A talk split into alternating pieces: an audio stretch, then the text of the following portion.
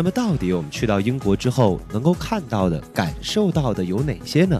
还是让我们赶快走进今天的高端访谈。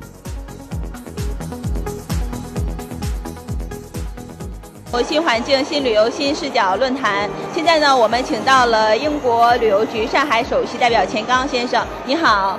现在中国游客如果打算去英国的话，有几种方式可以去英国。在旅行社推广的英国线路当中，有几条最受游客欢迎的是哪一条线路？前两年来说呢，传统的欧洲串烧游当中也有很多的产品是包括英国的，但是呢，因为英国本身不是申根国家，所以呢，到英国需要一个额外的签证，单独的一个签证。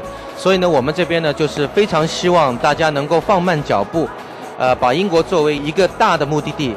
来做一个完整的一个旅程，所以呢，我们这边极力推荐的一个行程就是英国的一个全景旅游。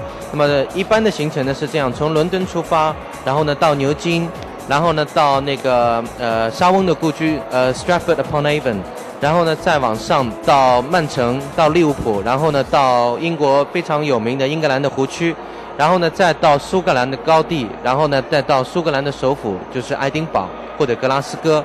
然后呢，从那边再往南走，就是经过约克、剑桥，再回到伦敦。然后呢，在伦敦呢，还有机会在伦敦的市中心看一些大的景点，比如说像那个白金汉宫啊，还有一些呃像伦敦塔呀，或者是呃伦敦眼。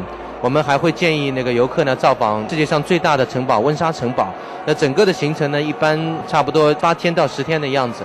这样的一个行程呢，基本上能够把英国最主要的一些景点都能够一览无余。